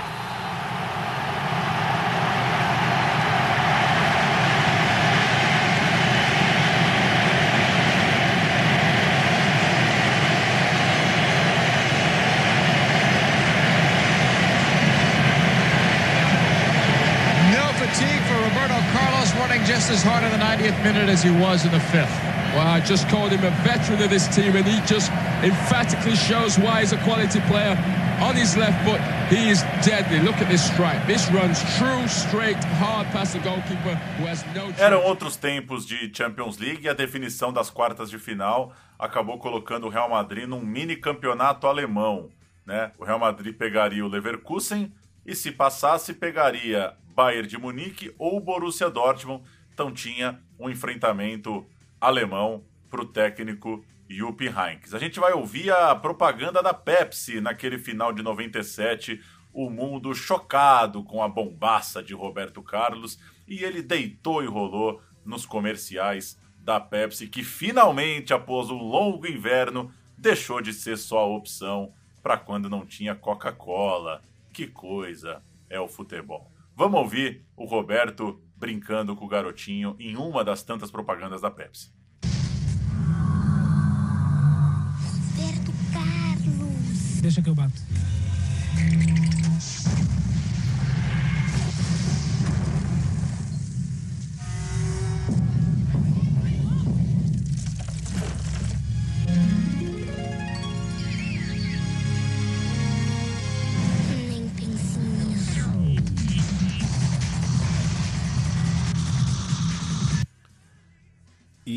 Lembrando que eu cometi um equívoco, né? É, o Fernando Cesarotti mandou um, um zip, um, um, zap telepático aqui pra gente. Falou: não, não é que a, Geor a Geórgia é o estado e a Atlanta é a cidade, correto? Não sei se eu falei o contrário disso, mas falando em Estados Unidos, tá de sacanagem o cara lá que quis processar a Pepsi por causa do avião, né? O cara que queria o avião. Sabe dessa história, né? Tá sei dessa história. Tá de sacanagem. É... Enfim, como a maioria dos processos, né? Você sabe minha opinião sobre os advogados, né? pois é, o cara quis um avião militar. Ah, meu irmão, vá, vá aprender a cozinhar, não sei. Vai se lavar. Fazer alguma coisa da Fazer vida. uma cerâmica, né? Vai fazer um copo de vaso. vai, vai fazer Cacete, um vaso de argila, meu. Ô, não enche o saco, cara. Ô, enche o saco da Pepsi por 1997. Agora falar um pouquinho mais da seleção, segundo é, né, segunda parte aqui de 1997, antes de partir para o mata-mata continental, né, que é já em 1998, da temporada 97-98 pelo Real Madrid.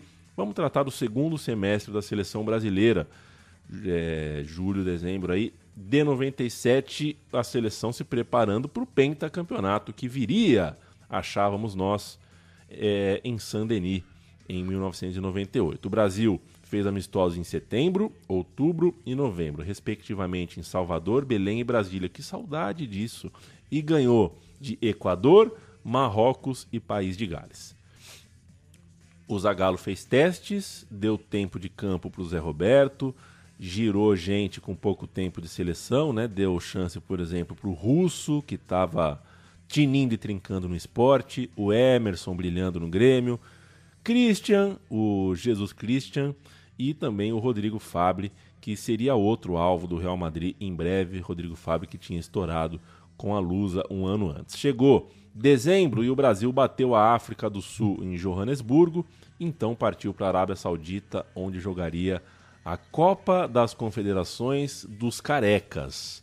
Todo mundo perdeu a cabeleira, inclusive o Gonçalves Rebolada. Vamos fazer um sobe-som, porque esse é um dos clássicos da nossa seleção.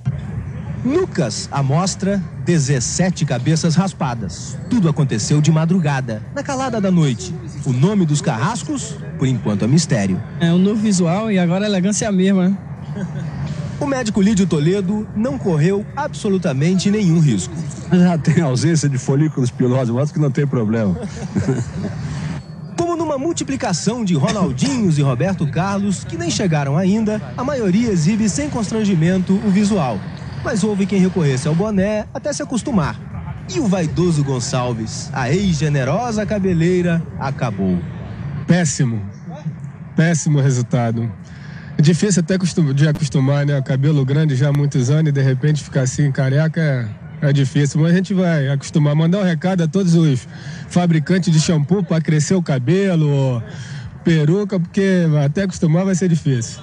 Outra solução seria imitar os árabes e esconder assim a cabeça. Certo mesmo é que a passagem da seleção brasileira pela Arábia vai ficar marcada por esse novo visual. Olho no calendário, pertinho do Natal já, hein? 10 de dezembro, o Real Madrid com Roberto Carlos ganhou do Porto, fechou a chave de grupos. O jogo contra a África do Sul tinha sido no dia 7, então o Roberto não estava com a seleção ainda. A estreia contra a Arábia Saudita em Riad no dia 12, o Roberto ainda chegando. O Brasil fez 3 a 0 nos donos da casa. E aí o dono da posição recupera seu lugar no segundo jogo, o pior jogo do Brasil naquela sequência. O Brasil empatou por 0 a 0 contra a Austrália, mas a seleção ganhou do México, ganhou da República Tcheca e teve a chance de dar um totó nos próprios australianos na final em 21 de dezembro. Vou deixar o Brasil para você dessa vez. Dida, Cafu, Aldair, Júnior Baiano. Qual era o nome do Júnior Baiano? Você sabe, Paulo, de cabeça, sim? O Júnior Baiano não pus, me fugiu é, agora. hein? essa é boa, hein? Não sei o nome dele. o Essa é Dida é, boa, Nelson, cara. o Cafu é Marcos, o Baiano não sei. Roberto Carlos. Dunga, César Sampaio, Juninho Paulista, que o Juninho Paulista, esqueci o nome dele, mas o nome do Juninho Paulista eu sei, mas me fugiu agora. Denilson, O Ronaldo. do Júnior Baiano eu lembrei, sem olhar, hein? É. Raimundo. Raimundo, perfeito. E o Juninho Paulista tem nome de. é, acho que é o mesmo nome do pai dele. Claro, é Juninho, né? Mas é aqueles nome, nome de pai mesmo. Esqueci o nome. Denilson, Ronaldo e Romário. A maior Austrália da história. Essa não, né? A Bolívia, beleza. Isso aí, esse campeonato é uma cascata. Bosnich, Ivanovic, Tobin, Horvat e Foster. Vidmar, Zelic, o outro Vidmar e o Lazaridis. E aí uma nota pro ataque, maestro Zezinho. Harry Kewell e Mark Viduca. Mark Viduca que foi expulso por uma entrada criminosa. O técnico Terry Venable. O Brasil atropelou a Austrália e foi pro Natal numa beleza. E aí a gente chega num dos motivos desse programa existir, uma passada pela eleição dos melhores do mundo daquela temporada. Uma rápida parada para Natal e Ano Novo. Vambora para Paris, onde em 12 de janeiro seria anunciado o melhor jogador do planeta, uma votação à época de 121 técnicos das seleções. Ronaldo era o favoritaço e disparou de fato, levou 480 pontos, uma temporada meio Barcelona, meio Internacional. O Ronaldo tinha mudado no meio de 97 para a Itália e o Roberto Carlos foi o segundo colocado com 85 pontos. Ficou à frente de Bergkamp, de Zidane, de Raul, de Del Piero, de Zucker, de Batistuta, de Schirer, de Leonardo e de Peter Schmeichel, entre outros, claro. Que grande feito do Roberto. Eu destacaria, inclusive, ele ficar na frente do próprio Raul e do próprio Zucker.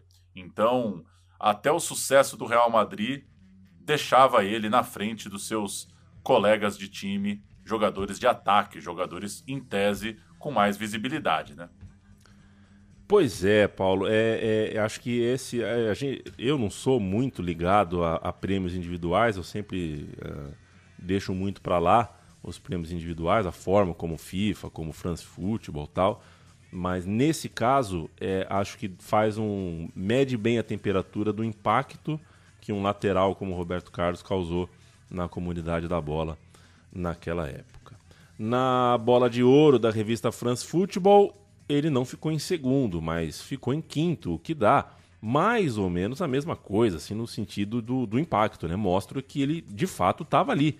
Era top, top, top uh, do futebol naquele momento. Miatovic é, ficou, furou a fila, né? Ficou em segundo lugar. Definitivamente o Brasil tinha um lateral esquerdo entre os melhores jogadores do planeta. A gente ouve um pouquinho do prêmio chamando o Roberto Carlos.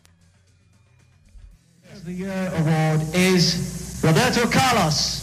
Só da Brasil. O lateral Roberto Carlos do Real Madrid e da seleção de Zagallo é o segundo melhor jogador do mundo.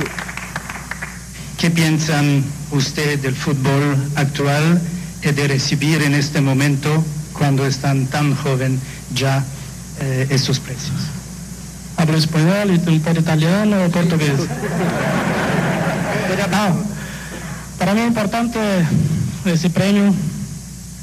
É, dou graças, dou muito obrigado a Palmeiras, Inter de Milán, Real Madrid, seleção brasileira, onde que posso falar português?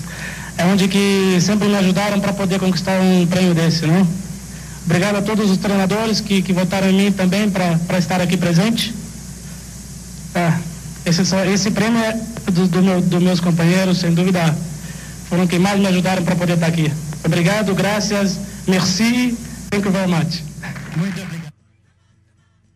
Pauleta, Osvaldo, tá? Era o nome Osvaldo. Do... Osvaldo. Osvaldo. O paulista é o Osvaldo. Osvaldo. Osvaldo Giroto, né? Giroldo. Giroldo Júnior. Giroldo. É, Giroldo. Boa. Acho que é Giroldo. E aí o Roberto Carlos é segundo melhor jogador do mundo e tudo fica melhor quando o cara confirma a grande fase depois de levantar o troféu individual. O Roberto Carlos estava voando naquele começo de 98, em fevereiro, que ele faz outro gol impossível, sem ângulo, contra o Tenerife. Ele falaria depois que olhou muito o Éder chutando é, quando jogava lá no União São João ainda, o Roberto e que ele tinha essa característica de, às vezes, quando a bola tá na linha de fundo, solta o pé fechado mesmo, que pode surpreender o goleiro. Ele fez um golaço desse contra o Tenerife, vamos ouvir. Manolo Velázquez los cambios, ahora lo comentamos. Sí, vemos sí. Ahí está Mijatovic, atención al largo ataque del Madrid que continúa. Locoyo Canovi enlaza Guti con Roberto Carlos que ha llegado. Golazo. ¡Qué golazo! Golazo. ¡Gol! Ese es un gol. Del Real Madrid. ¡Qué golazo, madre mía! Marcar Roberto Carlos, lo que se ha inventado. No te veo, Manolo, pero seguro que te has puesto de pie para cantar ese gol porque lo merece. Posiblemente va a ser uno de los goles más espectaculares de la temporada 97-98. Este que acabamos de ver.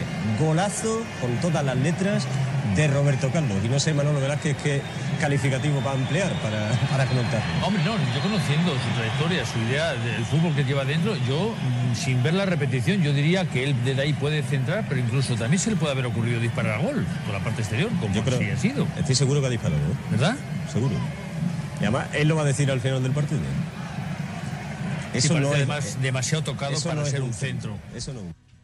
Não fosse esse roteiro, eu não lembrava desse encontro, né? São encontros legais da vida, né? O Roberto Carlos aprendendo com o Éder Aleixo, que sabe lá o que estava fazendo no União São João. O Éder Leite jogou na Inter de Limeira, né? É, é, chegou a, né? Nego... foi negociado com o Inter de Limeira. Ele tinha uma coisa ali com o interior de São Paulo, mas é, era o União São João patrocinado pelo iogurte Bliss.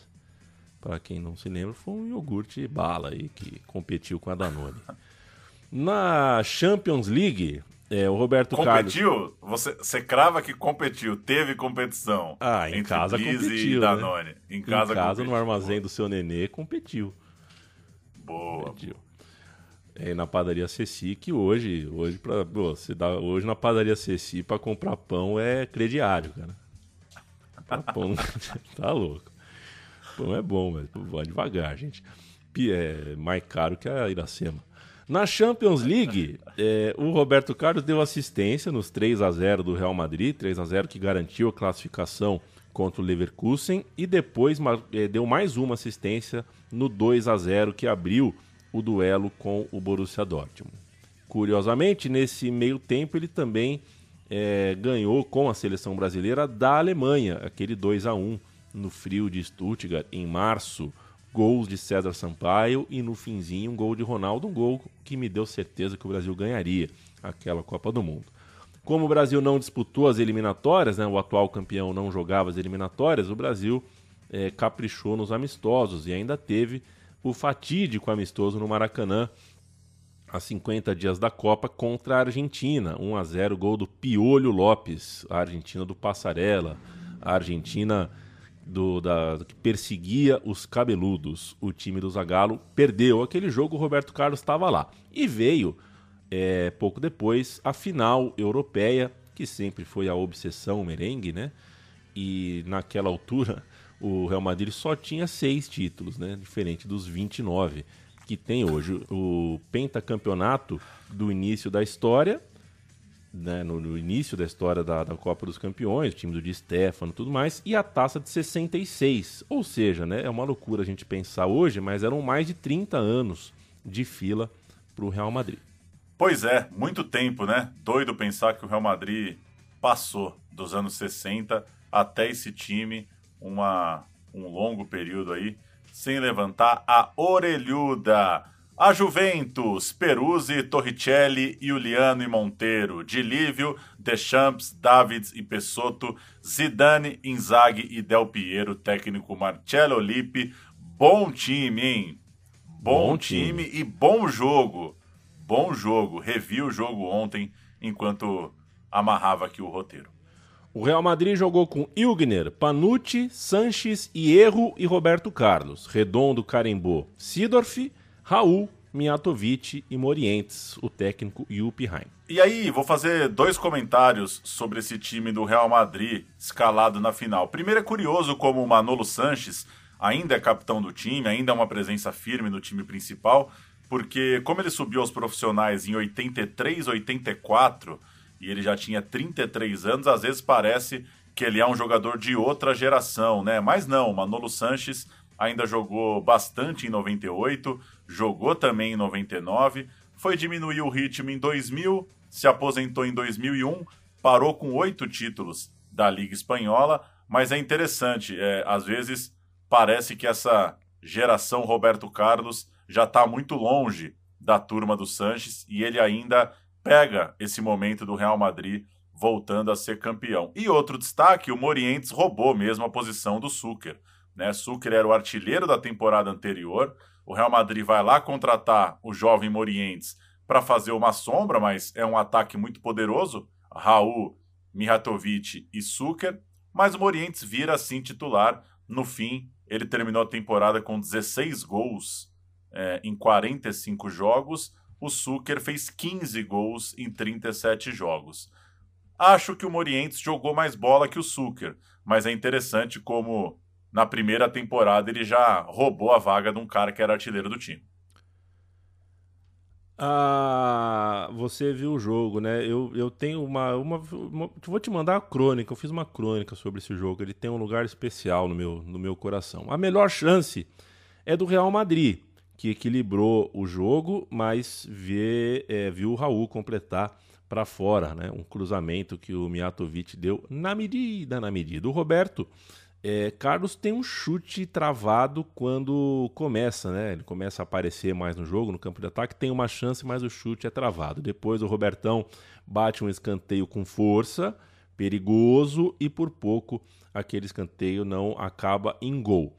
Cobrando falta, né, que é a, a, o macarrão da casa, ele soltou o seu canudo tradicional, cruzado, rasteiro, forte.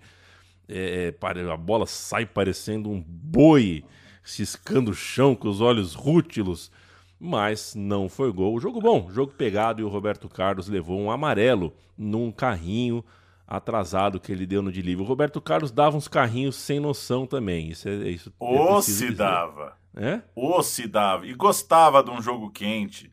É. Sempre gostou de um jogo mais quente. É impressionante como ele tá elétrico e ligado. O Dilívio dá muito trabalho para ele ali pelo lado. Inclusive, quase ele faz outro gol contra para a nossa coleção aqui, porque ele foi bloquear um chute do Dilívio, a bola acabou indo na rede pelo lado de fora, mas se ela vai mais no cantinho, quem sabe não atrapalha ali o goleiro Wilner. No segundo tempo, o jogo seguiu bem aberto, é um jogo de boas chances até, um jogo mais exposto do que tem sido as últimas finais de, de Champions League, né, que a gente está falando aqui em 2023. E o Inzaghi perde a chance de ser o herói da Juventus, tem uma bola para marcar, acaba desperdiçando, até que aos 21 minutos vem o gol do título, começa nos pés do nosso personagem, de um dos melhores jogadores do mundo naquele momento. A defesa da Juventus afasta, o Roberto Carlos solta o pé e a bola mal espirrada acaba ficando para o Mihailovic limpar o goleiro e fazer 1 a 0. Há quem diga que impedido. Até hoje tem gente na Itália que diz que a câmera não pega a imagem do atacante um pouco à frente mas fato é que quando a defesa tenta bloquear, a bola sobra limpa e ele é muito tranquilo. Depois o Inzaghi ainda perderia outro gol. O Davids quase fez um golaço numa jogada individual. O Zidane bateu uma falta com perigo, mas o Real Madrid se segurou e foi campeão da Europa. Vamos colar os dois áudios? Primeiro vai falar o Mihailovic, o material do Amazon Prime, ele vai comentar o lance do gol e depois vai assistir, reassistir o lance do gol. E na sequência, a gente ouve o Esquece, Roberto, esquece. Roberto Carlos solta o pé, o chinelo Raider voa longe e é um outro comercial muito marcante da época. Gol do título e o chinelo que invadiu os tijolos de uma parede. Esquece. Esquece. Habló. Me miré y recibí como un, una tranquilidad tremenda porque yo mismo me decía a mí, pues no te preocupes, mañana vas a ganar. No, mañana vas a marcar y tal, no. no te preocupes, mañana vais a, a, a, ganar. Entonces algo así tan eufórico y Davor estaba dormido, digo, Davor, Davor, ¿qué pasa? Digo, pues mañana vamos a ganar, ¿no? Él dice, pues duérmete, por favor, como diciendo, bueno, qué tío más pesado. De Panucci, la pelota segundo palo, ese balón, el rechace, vamos a ver quién lo recoge, Roberto Carlos, la pelota para Villato y Villato va a marcar.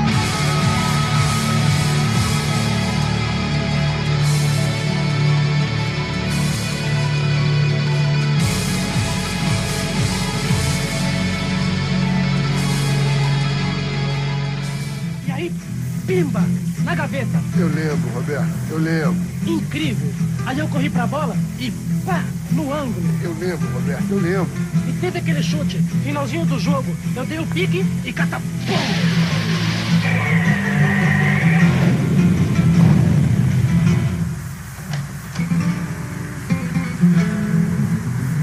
Roberto Carlos.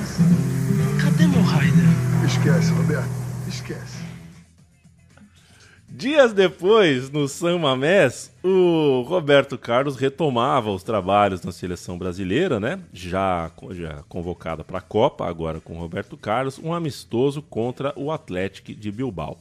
Já em Paris, o Brasil jogou contra a seleção de Andorra e então aí sim partiu para Osoar La Ferrière, o, onde o Brasil se hospedou naquela Copa do Mundo. Não vamos entrar nos detalhes do Mundial, né?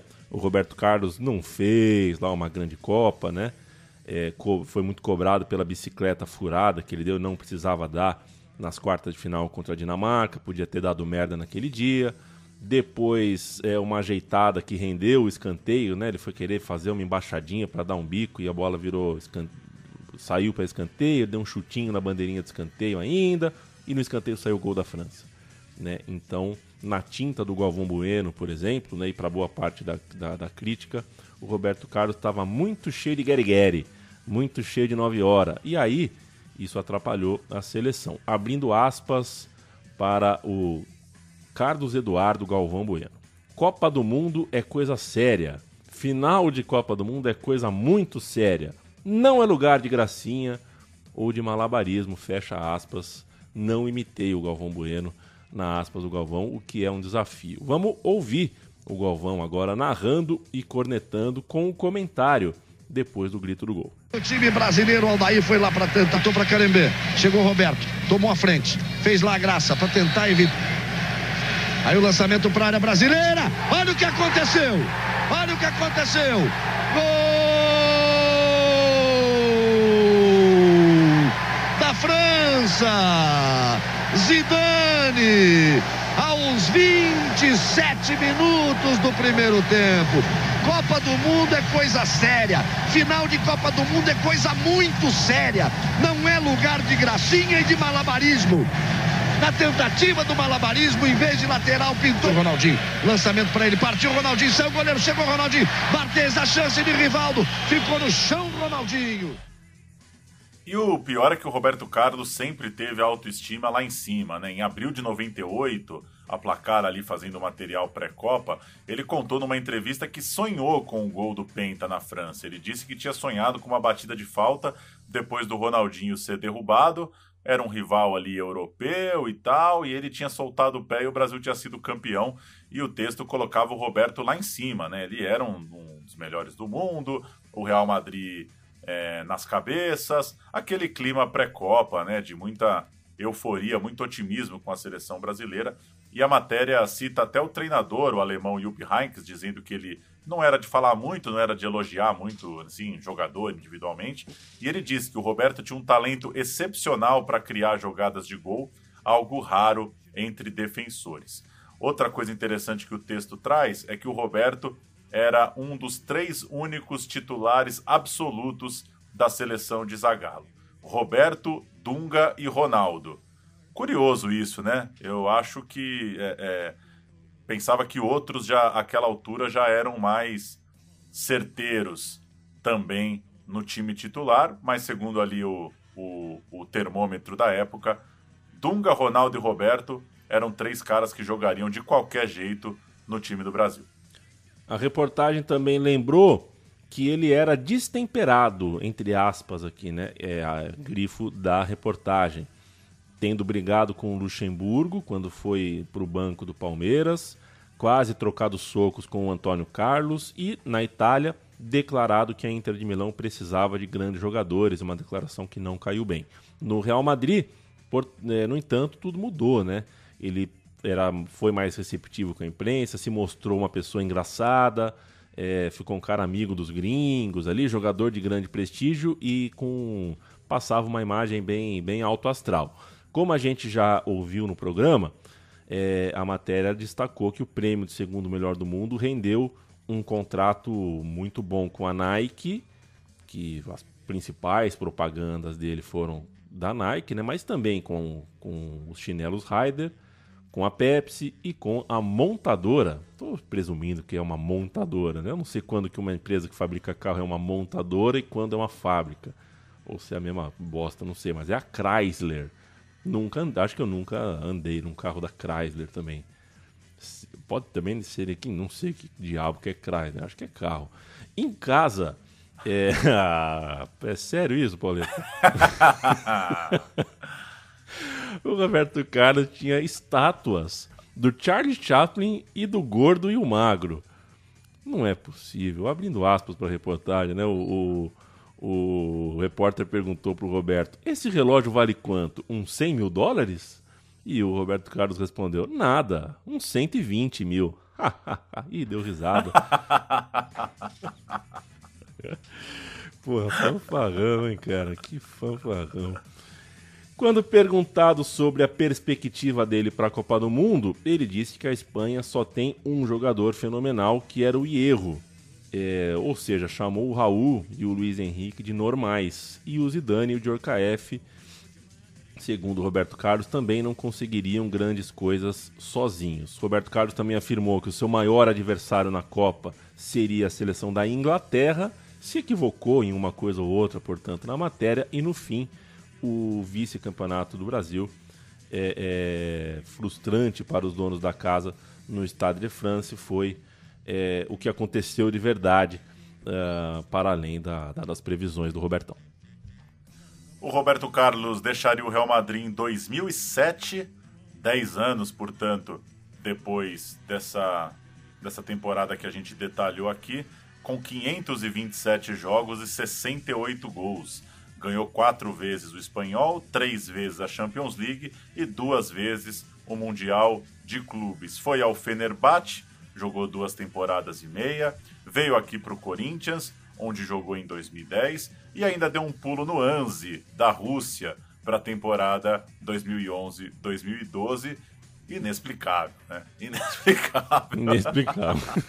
Inexplicável. O cara vem para o Brasil e resolveu voltar para o Anzi um dos caras que tenho a impressão que se frustraram um pouco com a, a, a dificuldade ou o ambiente do futebol brasileiro, né? Não acho que o Roberto veio para o Corinthians pensando que ainda voltaria para a Europa, mas acabou voltando, não durou tanto assim aqui. Na seleção brasileira, 125 jogos, 11 gols e 6 mil 228 cobranças de falta, soltando o pé, soltando um canudo. Que beleza ver o Roberto Carlos partindo para uma falta, né? Que coisa boa que era isso, porque realmente a, a violência, a potência no chute é uma coisa muito, muito marcante, né? Quem queria ficar numa barreira de uma falta de Roberto Carlos? Isso a gente nunca vai esquecer. E eu que fui lateral por um tempo, sou canhoto e bati falta de longe por um bom tempo da vida, é, tive o Roberto Carlos como, como, como um ídolo, de fato. Eu acho que o Roberto Carlos dá para chamar de ídolo, sim, porque tinha também o referencial da hora de jogar, né? Quis ser o Roberto Carlos e sou um dos que colocou, sim, o Roberto Carlos no ataque no videogame, no Winning Eleven. Né? Que é um, um clássico dos anos 90, você pegar o Roberto Carlos e enfiar lá nos anos 2000 também, né? colocar o Roberto Carlos de atacante, porque no videogame tudo pode. Estamos conversados, Paulo Júnior. A gente vai terminar ouvindo Mais Que Nada na versão é, que o Black Eyed Peas é, fez da nossa clássica Mais Que Nada. É, tem tantos vídeos, né, so, so, com, com, com, essa, com, essa, com essa música, é, de skills, de dribles, de cenas do futebol com essa música mas ela é originalmente, né, ela se tornou associada ao futebol a partir de uma propaganda da Nike que tem o Roberto Carlos. Sempre mandando um beijo para quem nos apoia, para quem divulga o podcast Meu Time de Botão e agradecendo demais a companhia por uma hora e meia que você topa ter com a gente. Valeu, viu, Pauleta? Valeu você, um abraço para quem segue o meu time de botão. Vamos que vamos duas vezes, duas vezes por mês não, né? Porque às vezes o mês termina com outra quinta-feira. Quinta sim, quinta não. Tem meu time de botão. Seguimos. Valeu, abraço. Beijo.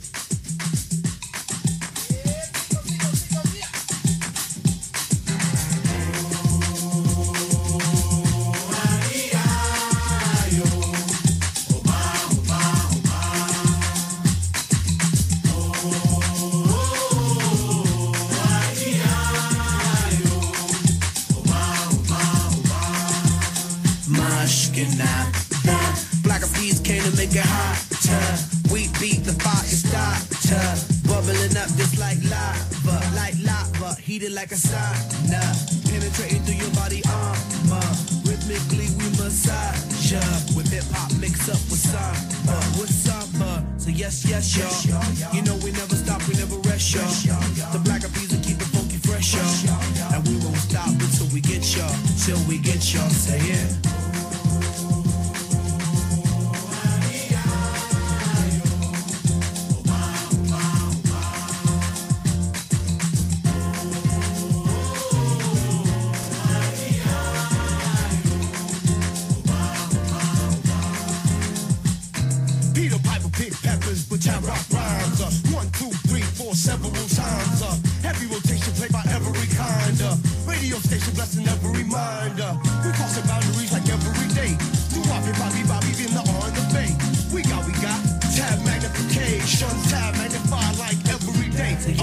y'all.